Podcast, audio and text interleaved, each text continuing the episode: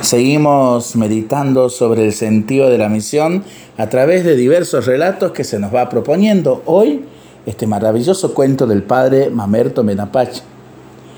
Cierto día llamó a la puerta de una casa del pueblo un extraño hombre. La mujer que atendió se sorprendió al verlo. ¿Qué desea? preguntó. Vengo a ofrecerle una piedra mágica que sirve para hacer sopa. Basta con hacerla hervir y logrará la mejor sopa que haya probado en su vida. A la mujer le entró curiosidad y decidió hacer la prueba. Hizo pasar al hombre y puso una gran olla de agua al fuego. Mientras se calentaba, la mujer corrió a contar el gran suceso a sus vecinos, los que se arremolinaron alrededor del fuego. Cuando el agua hubo comenzado a hervir, el hombre arrojó la piedra mágica a la olla y ante la expectativa general dio una probada. Deliciosa, comentó. Si tuviera un poco de carne le daría mejor sabor.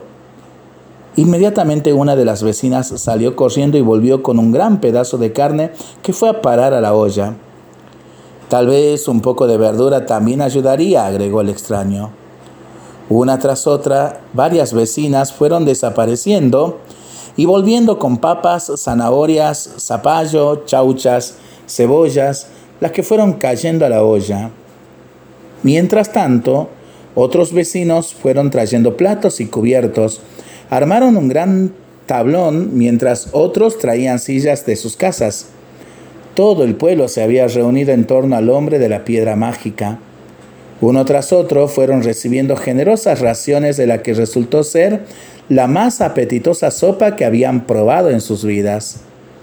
Nadie reparó mientras comían que el extraño había desaparecido, dejando tras de sí la mágica piedra que ahora podrían utilizar cada vez que deseasen compartir la sopa más deliciosa del mundo.